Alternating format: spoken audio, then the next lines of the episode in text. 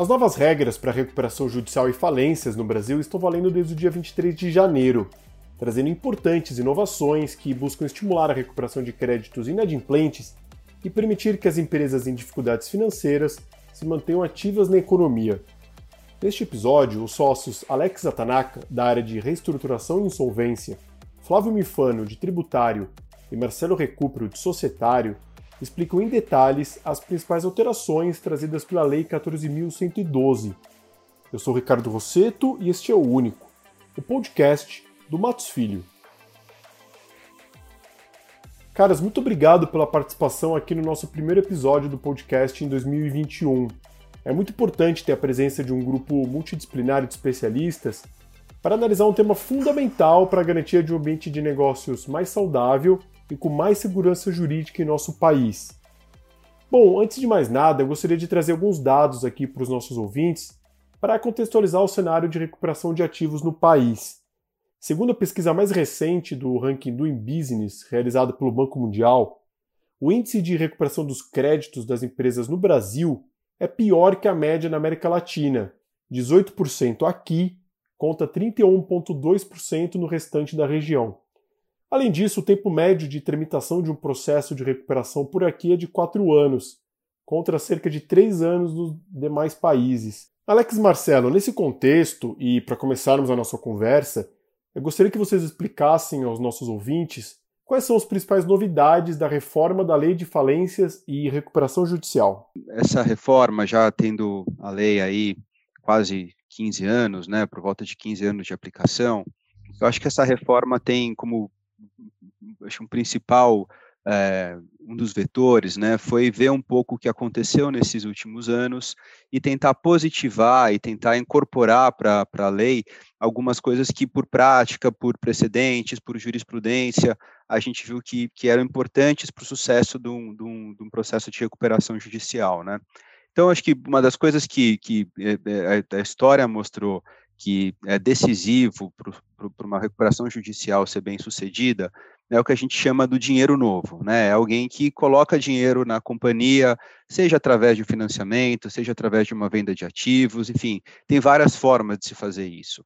E acho que um dos drivers importantes, então, dessa reforma foi justamente é, tentar trazer o ordenamento é, coisas que na prática a gente já fazia, algumas com uma dose de incerteza maior, algumas com uma dose de incerteza menor, mas então trazer mecanismos, trazer proteções que tivessem como finalidade é, principal prestigiar e proteger o dinheiro novo, o investimento numa companhia em recuperação judicial. É, acho que esse, é, é, vocês vão ver aí quando a gente falar em mais detalhes, mas acho que esse era o driver que está por trás de diversas inovações importantes aí trazidas pela lei nova. Eu tenho uma visão muito parecida com a do Marcelo, porque a reforma foi positiva é, e ela trouxe uma série de mudanças é, que eu entendo que melhoram a segurança jurídica para todos os envolvidos, sejam eles devedores, credores ou outros interessados. É, sejam investidores, acionistas ou um financiador.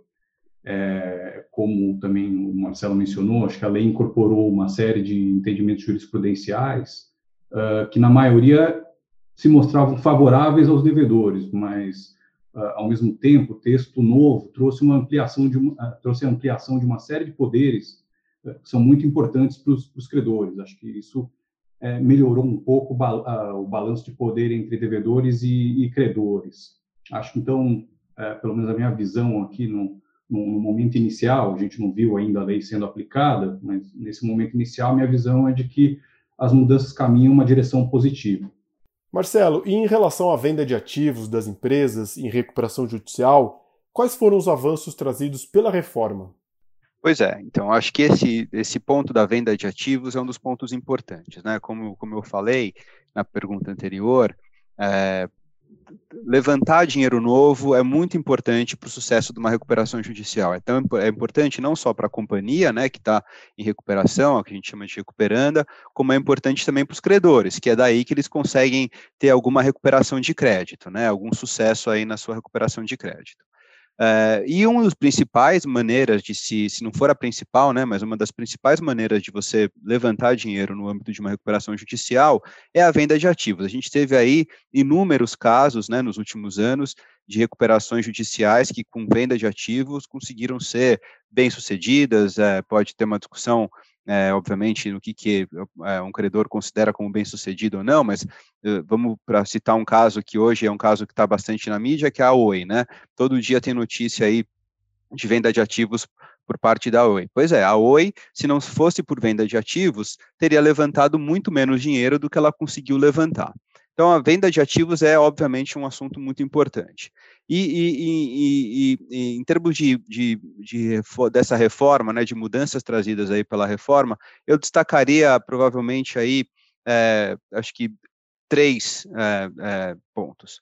O primeiro ponto é que a lei de recuperação e falência, ela diz que a venda do ativo é feita, é feita sem sucessão do adquirente pelas obrigações e passivos da devedora. Essa foi uma, uma, alteração lá de trás de 2005 fundamental, foi o que viabilizou aí a quantidade de operações de, de compra de ativos que a gente fez, é, mas ela também tinha os seus, seus problemas. Um dos problemas dessa venda de ativo é que há um entendimento de que para que a venda seja feita sem sucessão, ela deveria ser feita na forma de uma UPI, né, uma unidade produtiva isolada, mas além disso, que ela seguisse uma das um dos mecanismos previstos na própria lei de falências, que são três, né, o leilão por lances orais, propostas fechadas ou pregão todos esses mecanismos são mecanismos que são feitos né, com supervisão do, do, do juiz da recuperação, é, são procedimentos judiciais, e o que muitos investidores reclamavam é que essa parte judicial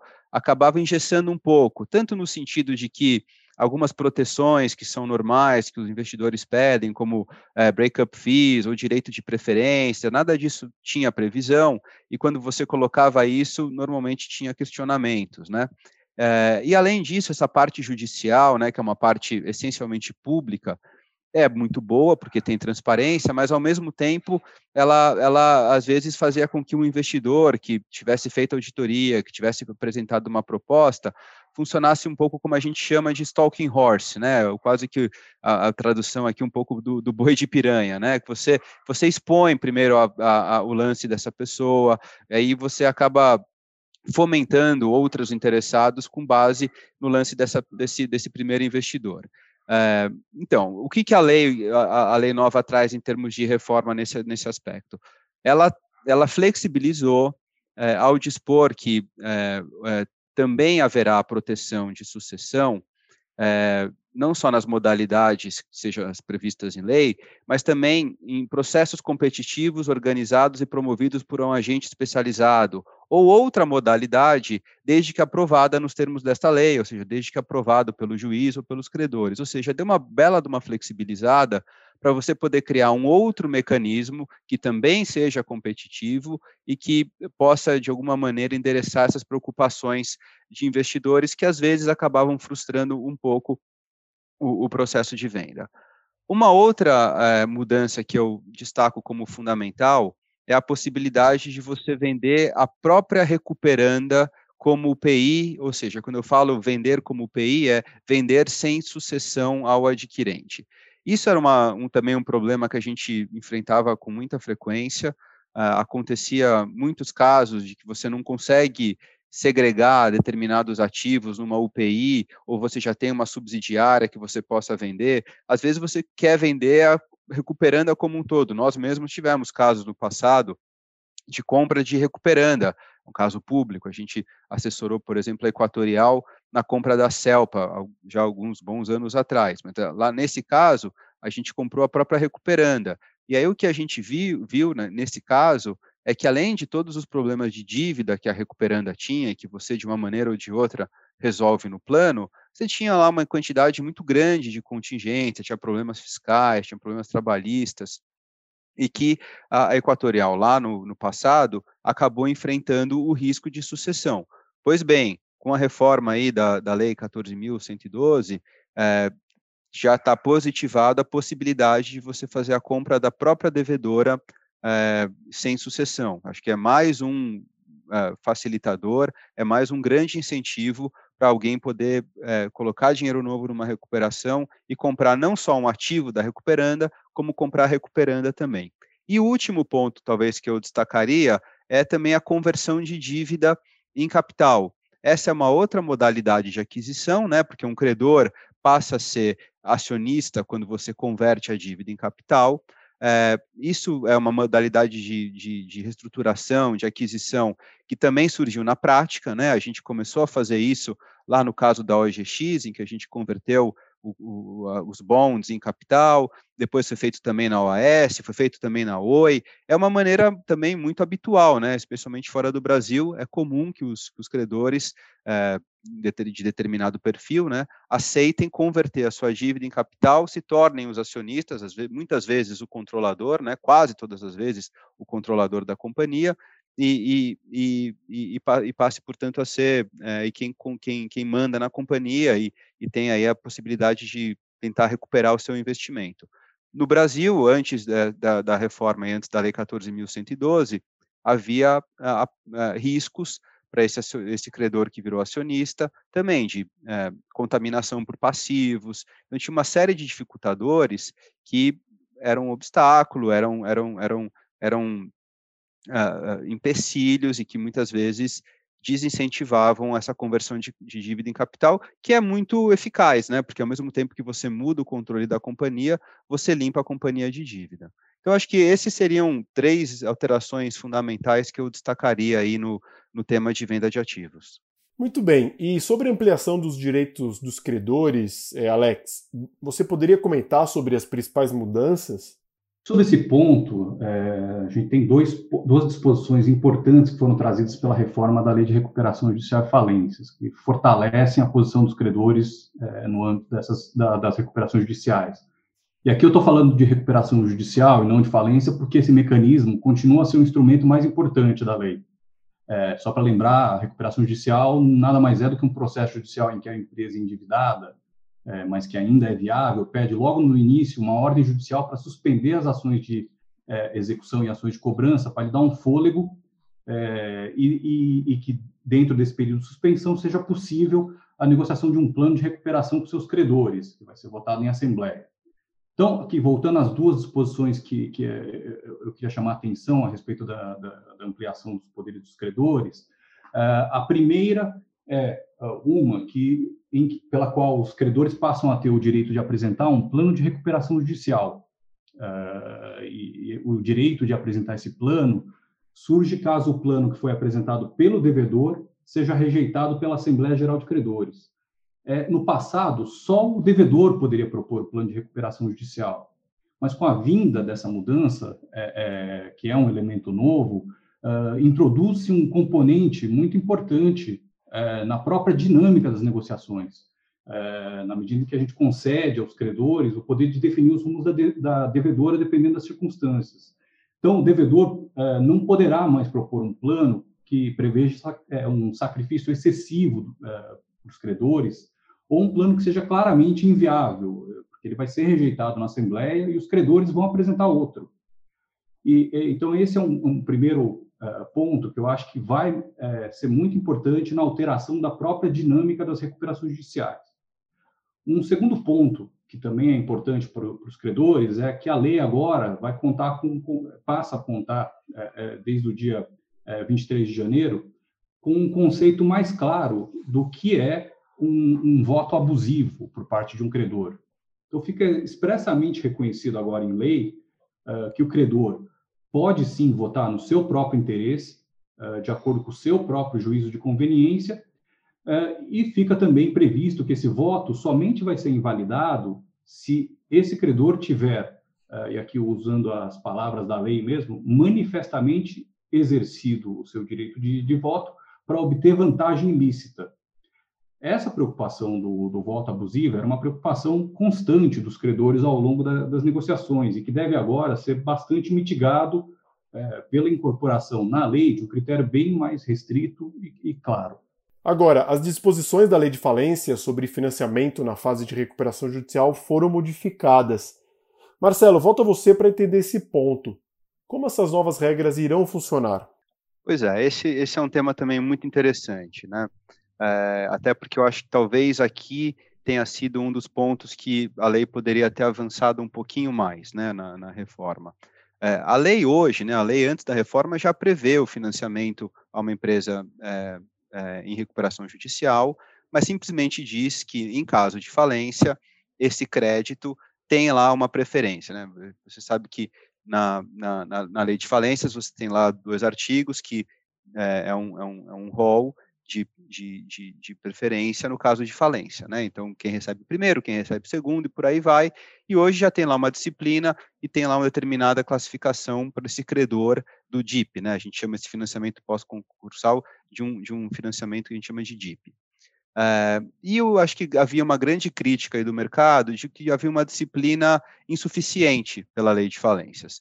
E a reforma procurou é, endereçar isso, tem então um capítulo todo introduzido para regulamentar o DIP, deixar claro que o DIP pode ser garantido, inclusive por alienação fiduciária, que é uma garantia que vai dar uma proteção adicional ainda à questão, além de, ter uma proteção por, pela lei, por ser pós-concursal, né, um financiamento pós-concursal, se você também, além disso, agregar uma garantia é, de alienação fiduciária, você tem uma outra proteção de você ficar é, a gente chama de remoto, né, de você ficar fora de um processo de falência ou mesmo de uma nova recuperação judicial, se for o caso.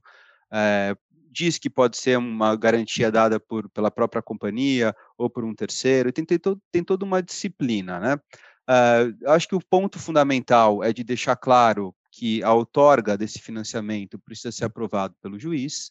É, em textos anteriores da, dessa lei, havia, inclusive, a disposição de que a aprovação desse financiamento deveria ser feita pelos credores, em assembleia de credores, que, embora a tese possa parecer boa, né, no sentido de que você confere aos, aos credores aí o direito de opinar, acho que na prática, a gente que já fez muito DIP, é, talvez falando até a verdade, não foram feitos muito DIPs no Brasil, mas os poucos que foram feitos a gente acabou se envolvendo, né? Então a gente tem uma experiência muito grande para dizer que é, em toda a dificuldade de se estruturar um DIP, considerando normalmente a urgência que você precisa do, colocar os recursos na companhia. Se além disso você colocar uma assembleia de credores no meio desse processo para aprovar o financiamento, eu acho que seria uma, uma, uma involução, seria uma, uma, uma, uma mudança da lei que, que nos é, levaria para trás. Isso, graças a Deus, foi alterado. Hoje está tá, tá, tá, tá, claro no texto da lei que a aprovação é do juiz, então acho que esse é um, um ponto é, positivo. Quando eu falei que ela poderia ter ido um pouco além, é que é, também, se você compara com a realidade de fora do Brasil, né, especialmente nos Estados Unidos, existe realmente uma prioridade para o credor que é, é, deu o financiamento DIP, né? Significa dizer que ele tem certeza, é, ou praticamente certeza, que ele vai receber antes dos demais credores. A gente não chegou a tanto, né? A gente ainda vai ter as questões de credores extraconcursais, credores com garantia fiduciária, enfim, tem certa, tem diversas outras é, é, nuances aqui na, na, na, realidade brasileira que acabam criando meio que uma concorrência, né, uma, uma disputa aí de quem tem de fato uma preferência no sentido de receber antes. Mas acho que não tem dúvida de que, ainda que mais tímida, é também uma alteração importante e que também acho que deve, deve é, influenciar, deve incrementar a, a, a, esse tipo de operação no Brasil, que, como eu disse, infelizmente, acho que não é tão frequente quanto a venda de ativos, por exemplo, e é uma outra ferramenta muito importante de você colocar dinheiro novo no sistema aqui de recuperação judicial. A reforma também inovou a implementar importantes medidas com impactos fiscais para as empresas em recuperação, com condições mais vantajosas para o parcelamento dos débitos tributários. Flávio, agora te incluo aqui na nossa conversa para entender quais são essas regras e como que elas impactam na atração de capital para as devedoras. Não, claro, é, o, te, o, tema fiscal ele é sempre é um, uma questão muito quente nas recuperações judiciais, né? seja porque as empresas que estão passando é, por uma dificuldade financeira talvez tenham dificuldades de, de pagar os seus tributos correntes, seja porque já tem é, passivos fiscais anteriores, como empresas sadias né? no Brasil, nossa jurisdição é, é, tem uma tradição de litigar muito em matéria fiscal, então é, não é necessariamente um, tema só para quem está em recuperação judicial, mas para quem está em recuperação judicial, os passivos fiscais tendem a ser mais é, representativos. É, então, é, tem esse, esse aspecto que, que sempre, sempre tem que ser equacionado, e tem um outro aspecto que é o próprio impacto da recuperação judicial, o impacto fiscal da recuperação judicial. Ouvindo o Marcelo comentar a importância da alienação de ativos, por exemplo, ou da conversão de dívida é, em capital, ou até mesmo os próprios descontos que se consegue no processo de, de renegociação das dívidas, tudo isso gera um impacto é, no balanço das companhias, uma redução dos passivos com é, um reconhecimento de uma receita, ou então um reconhecimento do ganho na alienação de um ativo. Todos esses componentes eles integram a apuração de imposto de renda, contribuição social sobre lucro e, eventualmente, é, piscofins em, em alguma medida. É, isso significa que, se o Recupero e o Alex tiverem êxito é, nessas discussões e a empresa conseguir se recuperar com os credores, ela arruma um outro credor que é o fisco. Né? Então, é um tema que de fato é, permeia aí toda a discussão é, na recuperação judicial. E o que se fez é, de maneira é, tímida, talvez, é, é, mais, mais benéfica às empresas, foi permitir um parcelamento em até 120 meses, portanto 10 anos, é, então, acho que esse, esse aumento ele, ele, é, ele vem em boa hora, né, pensando na necessidade de alongar também os, os passivos fiscais existentes. Tem uma novidade também que a gente ainda precisa testar para ver como, como vai evoluir nos próximos anos, que é transação é, fiscal específica para quem está em recuperação judicial. Então, o contribuinte pode apresentar uma proposta de transação para a Procuradoria-Geral da Fazenda Nacional para parcelar os seus débitos ou para pagar os débitos com alguma redução. A própria lei é, limita a redução dos débitos em 70% e um juízo de conveniência que é feito pela Procuradoria após a análise da condição financeira é, da recuperanda. É, tudo isso a gente precisa ver como, na prática, como sai do papel e, e, e é operado na prática. Não, não há ainda é, uma experiência sobre sobre isso que possa ser é, utilizado. A própria lei de, de, transação é uma lei que foi editada no ano passado, né? então, no meio da pandemia, pouquíssima, é, pouquíssimo prazo para teste é, desse dispositivo. E tem um dispositivo interessante é, que, que vem permitir que aquele ganho de capital que se reconhece na venda é, dos ativos, ele também seja objeto de parcelamento. A lei anterior já permitia esse parcelamento, é, mas esse dispositivo ele parece sugerir que eu posso fazer um parcelamento considerando como limite de prazo o parcelamento a, a mediana é, dos, da, da, do alongamento das dívidas com os credores, né, de forma que o fisco esteja aí no mesmo no mesmo barco com os credores. Também é algo que a gente precisa testar nos próximos anos, mas provavelmente é, pode trazer um fôlego adicional para as empresas que, que estão em recuperação judicial e, e precisam vender ativos para pagar os credores. Bom, os casos de insolvência transnacional são cada vez mais comuns no Brasil e o texto anterior da lei não continha disposições para lidar com essas situações. Alex Marcelo, a reforma da lei trouxe avanços nesse aspecto? Sim, a lei trouxe um, avanços bem importantes nesse tocante. É, embora no passado a gente já tenha visto no Brasil diversos casos de recuperação judicial que tinham implicações no exterior. Então, desde o, da, da recuperação judicial da Varig, a gente vê essa situação, uh, e mais recentemente nos casos, entre outros, da OGX, da OAS ou da OI, é, embora esses casos tenham ocorrido, não havia uh, uh, clareza sobre a disciplina legal em torno dessas situações internacionais, né, transfronteiriças. É, a reforma que, da, da, lei que acabou de, de ser concluída, incluiu na, na, lei de recuperação todo um capítulo que, na, na, sua essência, significa a implementação das disposições da lei modelo da Ancitral para insolvências transnacionais. A Ancitral é uma comissão das Nações Unidas que se dedica ao fomento do, do comércio internacional. E a ideia dessa lei modelo é criar uma, uma certa uniformidade das legislações dos, dos vários países uh, com o objetivo de tornar os processos de insolvência que envolvam é, empresas ou grupos de empresas com ativos e passivos que se espalham por diversos países, é, é, tornar esses processos mais eficientes, mais previsíveis, uh, e também garantir que as autoridades competentes atuem de uma forma cooperativa, com reconhecimento de uma jurisdição como a competente para conduzir o processo principal e a previsão de outras é, é, cooperando com medidas de assistências, medidas de assistência nas demais jurisdições.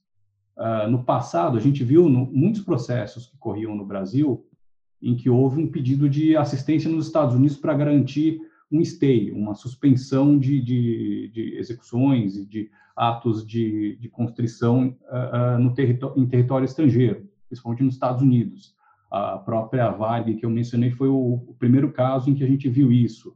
Uh, Pediu-se o que hoje é o Chapter 15, equivalente ali, uh, isso foi até antes da existência do, do Chapter 15 nos Estados Unidos, uh, mas é, naquela época, enfim, foi, esse foi um, um, primeiro caso, e, e, só que até hoje permanece uma situação que não há uma, uma, uma reciprocidade nessa situação, ou seja, embora o Brasil no passado tenha pedido a assistência dos Estados Unidos, a gente não tem situações em, não, a gente não tem base legal para que um processo que corre fora do Brasil resulte em um pedido de cooperação é, é, das cortes brasileiras. Então, a vinda desse capítulo é muito importante para que o Brasil passe a fazer parte desse, é, desse pool, desse, é, desse grupo de assistência, jurisdições que se, se cooper, que cooperam entre si, que se ajudam, é, e, e, essa mudança vem em, em, bom, em bom momento.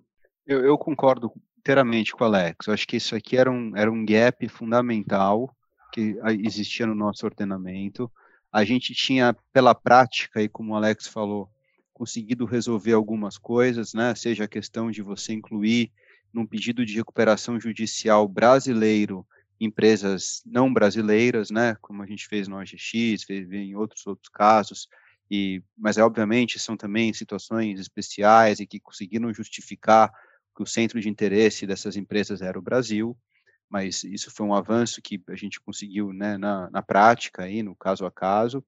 É, tem a questão do Chapter 15 para fazer um, um, procedimento brasileiro válido nos Estados Unidos, também foi fundamental para a implementação de vários planos. De novo, o OGX foi assim, OAS foi assim, OI foi está sendo assim, mas faltava realmente a reciprocidade, faltava como é que a gente resolve uma situação de uma companhia, de um grupo que pode ter uma companhia brasileira ou pode ter algum determinado interesse com o Brasil e que entre em recuperação fora do Brasil. É o caso da Latam, por exemplo. Né? É, no caso da Latam, que a gente também trabalhou para um, por um investidor aí do, do, do DIP, é, a gente passou por isso, né? Várias perguntas de, bom, e como, o que, que acontece? Nós estamos tendo um procedimento aqui de recuperação no, nos Estados Unidos, em Nova York, é, essa recuperação não vai ser reconhecida no Brasil? É, se a gente quiser dar cumprimento a uma decisão, como é que a gente faz? A, a, a, Latam pode entrar em recuperação no Brasil? Quer dizer, tinha uma série de perguntas que, que, que, que não tinham resposta, né? E que era um malabarismo para a gente tentar é, prever o que, que poderia acontecer. E isso como, como todos sabem, né, quanto mais é, é, incerteza a gente tem nessas perguntas, mais insegurança jurídica a gente tem. E quanto mais insegurança jurídica a gente tem, mais afugenta os investidores. Então, é, acho que essa, essa a, a, mudança de incluir no ordenamento jurídico brasileiro a, a lei modelo da Uncitral para poder ter esse procedimento de, de, de reconhecimento de decisões estrangeiras no Brasil, acho que pode ser um passo adiante aí fundamental. Muito bem, Alex, volto a você. Houve atualização da disciplina dos processos de recuperação extrajudicial? Houve. A recuperação extrajudicial, ela, ela é um mecanismo é, que não vinha sendo muito utilizado, mas que recentemente passou a, a ser um pouco mais visto na, na prática de, de recuperação e, e falência e, a meu ver, acho que ela tem um potencial de se tornar um mecanismo muito mais relevante uh, e os aperfeiçoamentos que foram feitos na sua disciplina, acho que uh, justificam esse, esse otimismo. Uh, a recuperação extrajudicial ela é um acordo de reestruturação em que o devedor combina, ele concorda, celebra um acordo com, com seus, com parte de seus credores para buscar uma homologação judicial. E, e, uh, e com essa homologação judicial, uh, esse, esse plano de reestruturação passa a vincular todos os demais credores das espécies que, que são afetadas, ainda que eles não tenham dado suporte ou uh, assinado esse pedido. Então, é um, é um mecanismo consensual e que, com a, tendo em vista a, a atual situação é, da pandemia e eventual vinda de muitos processos uh, de recuperação judicial, ele, te, é, ela, ele tem o potencial de ser um mecanismo que é, simplifica os processos judiciais e evita uma potencial recuperação judicial que é custosa, é longa e é complexa. Uh, com relação aos pontos de melhora, acho que são três as, uh, as disposições mais importantes. É, primeiro, o plano de recuperação extrajudicial passa a poder afetar créditos também trabalhistas, desde que negociados com o sindicato. Anteriormente, ele só podia uh, abranger créditos quirografários e com garantias, uh, garantias reais. Agora, em adição a eles, uh, os créditos trabalhistas também podem ser afetados. Segundo, o quórum de aprovação do plano, que antes era de mais de 3 quintos de cada espécie afetada, ou seja, 60%, passou a ser mais da metade. Então, houve aqui um, uma, uma, um relaxamento desse requisito. E acho que o terceiro e último ponto importante com relação à recuperação extrajudicial que eu queria mencionar é que o devedor agora pode, é, mediante assinatura de um terço dos credores é, das espécies que são afetadas pelo plano, é, pleitear em juízo uma ordem de suspensão das ações e execuções por um período de 90 dias, sendo que nesse período de 90 dias o devedor tem que buscar a adesão dos credores faltantes para chegar à maioria de cada espécie. É, o stay já era dado, em alguns casos, em uh, recuperações extrajudiciais por meio de jurisprudência, mas a jurisprudência ainda não era consistente e é bom ver essa, essa questão resolvida agora em lei para dar mais segurança jurídica. Bom, a lei sancionada pelo governo federal teve seis vetos. Para finalizarmos o nosso podcast, Marcelo e Flávio, explique para os nossos ouvintes quais foram os principais pontos do projeto original que ficaram de fora. É, eu, eu, vou mencionar aqui um primeiro, é, e acho que deixar o Flávio falar também dos pontos fiscais, que acho que são os mais importantes. Mas o, o, primeiro tem a ver também com segurança jurídica e, de novo, com essa questão da não sucessão que eu falei no começo. Né? Como eu disse, a, a possibilidade de você comprar um ativo na recuperação judicial sem sucessão das obrigações do devedor foi uma mudança fundamental lá em 2004, 2005. É um, é um novo um paradigma, uma mudança assim completamente algo que transformou o mercado. É, essa essa não sucessão está prevista no, na lei de falências, está lá no artigo 60, um parágrafo único, que diz que a venda feita em determinada circunstância, é, da UPI, como eu disse, etc. e tal, confere essa proteção, né? Fala é, claramente que o objeto da, da, aquisição será livre de qualquer ônus, não haverá sucessão de arrematante nas obrigações do devedor, inclusive as de natureza tributária. Esse dispositivo gerou alguma discussão ao longo dos anos, tinha gente que inclusive dizia que esse inclusive tributária era para ser lido como apenas tributário, é, houve debate, houve decisões do Supremo dizendo que é, havia proteção as obrigações de natureza tributária, mas também as de natureza trabalhista, é, e eu acho que o entendimento do mercado é que essa não sucessão é ampla, né, para qualquer natureza. Pois bem, o que, que a, a, reforma ia fazer? A reforma ia esclarecer isso e estava se alterando justamente esse parágrafo único do artigo 60 para dizer que o objeto de alienação estaria livre de ônus e não haveria sucessão do arrematante nas obrigações do devedor de qualquer natureza, incluídas, mas não exclusivamente, as de natureza ambiental, regulatória, administrativa, penal, anticorrupção, tributária e trabalhista. Ou seja, ia ser um artigo que ia elucidar esse ponto para que não houvesse mais debate, para ficar claro que, fazendo, havendo uma aquisição nos termos da lei de falência, essa aquisição seria sem sucessão, seria livre de sucessão. Uh, infelizmente, esse parágrafo foi vetado. Nas razões de veto, a presidência menciona só as questões de natureza ambiental e anticorrupção, tem lá a justificativa do, do, né, do, do executivo, portanto, é, que na visão do executivo haveria, então, sucessão ambiental e haveria a possibilidade também de sucessão anticorrupção, e por conta disso foi vetado esse parágrafo, essa nova redação ao parágrafo único do artigo 60. O lado bom é que, com o veto desse, eh, desse parágrafo único, dessa nova redação, prevaleceu a redação anterior, a redação que já era vigente desde 2005, que é a redação com base na qual, ainda que com algum debate, havia já um consenso de que a, eh, a venda é feita sem sucessão de qualquer natureza. Então, acho assim, é, seria um avanço importante ter um parágrafo que especificamente, claramente falasse que é de qualquer natureza, seria. O fato de não ter feito, de não ter sido é, é, passado esse, essa nova redação, dela ter sido vetada, significa então que há uma sucessão? Acho que não, não é isso que significa. a gente continua com a nossa visão de que não há sucessão, mas obviamente é, perdeu-se uma oportunidade de esclarecer um ponto e de conferir é, segurança jurídica, mais uma vez, aí, a um instituto tão importante. Mas vou deixar agora o Flávio falar das questões fiscais, que, que eu acho que são também fundamentais e, e, e também se perdeu a oportunidade de um, de um avanço.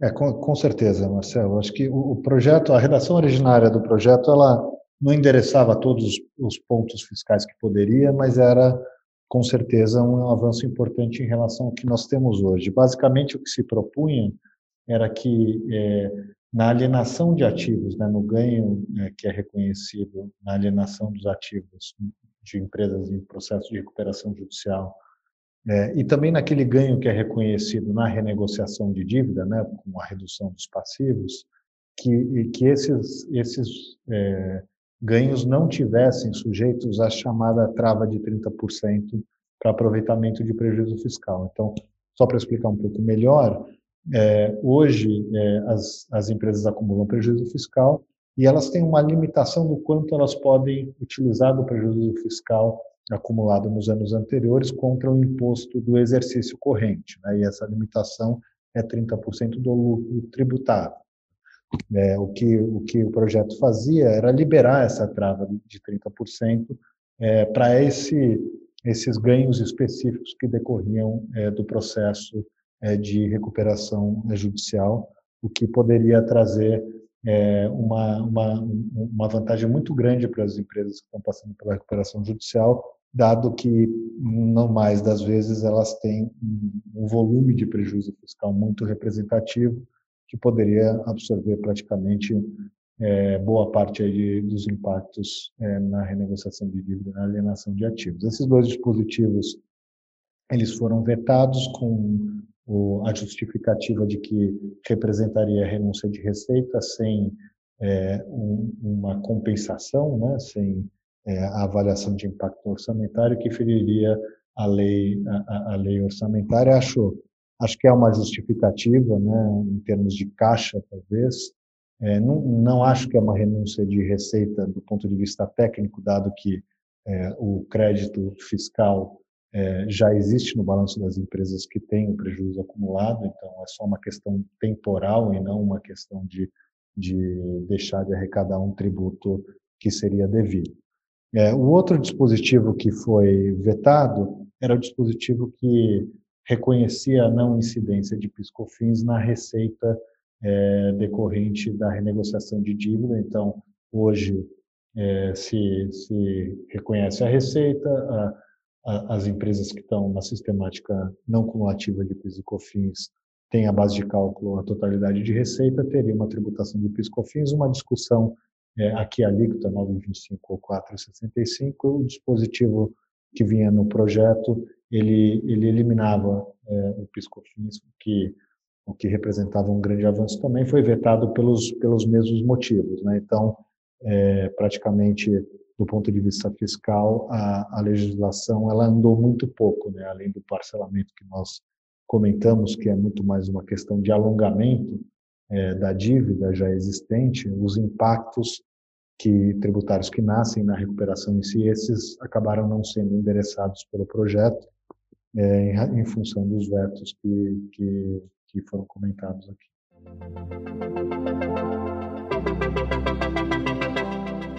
Caros ouvintes, muito obrigado pela sua audiência.